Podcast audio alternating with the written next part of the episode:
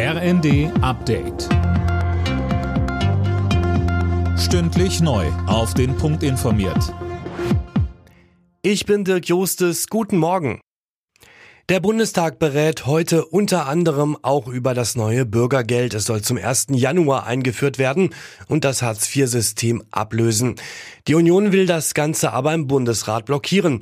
Alena Tribold, dass die Regelsätze steigen, ist ja bekannt und auch unumstritten. Welche Punkte sorgen denn für Streit? Na jetzt zum Beispiel, dass Bürgergeldempfänger zwei Jahre in ihrer Wohnung bleiben dürfen, auch wenn die eigentlich zu groß ist. Genauso dürfen sie Ersparnisse bis 60.000 Euro behalten.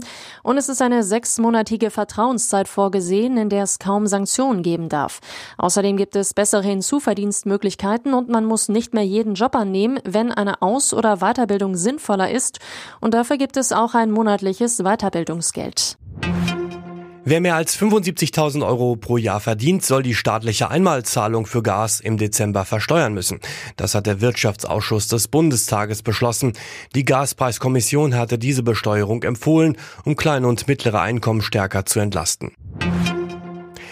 US-Präsident Biden hat die Kongress-Zwischenwahlen in den USA als guten Tag für die Demokratie und guten Tag für Amerika bezeichnet.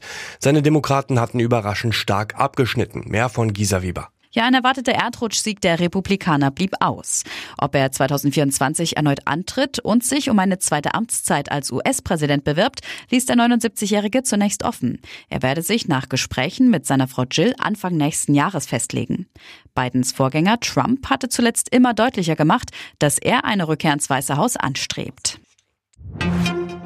Die Ergebnisse aus der ersten Fußball-Bundesliga Leipzig gegen Freiburg 3 zu 1, Schalke gegen Mainz 1 zu 0, Frankfurt gegen Hoffenheim 4 zu 2, Union Berlin gegen Augsburg 2 zu 2 und Köln gegen Leverkusen 1 zu 2. Bei der Frauen-Handball-EM steht das deutsche Team in der Hauptrunde. Die Handballerinnen verloren zwar ihr letztes Vorrundenspiel gegen Spanien mit 21 zu 23. In der Gruppe liegen sie aber wegen des Torverhältnisses gegenüber Polen auf Platz 3. Alle Nachrichten auf rnd.de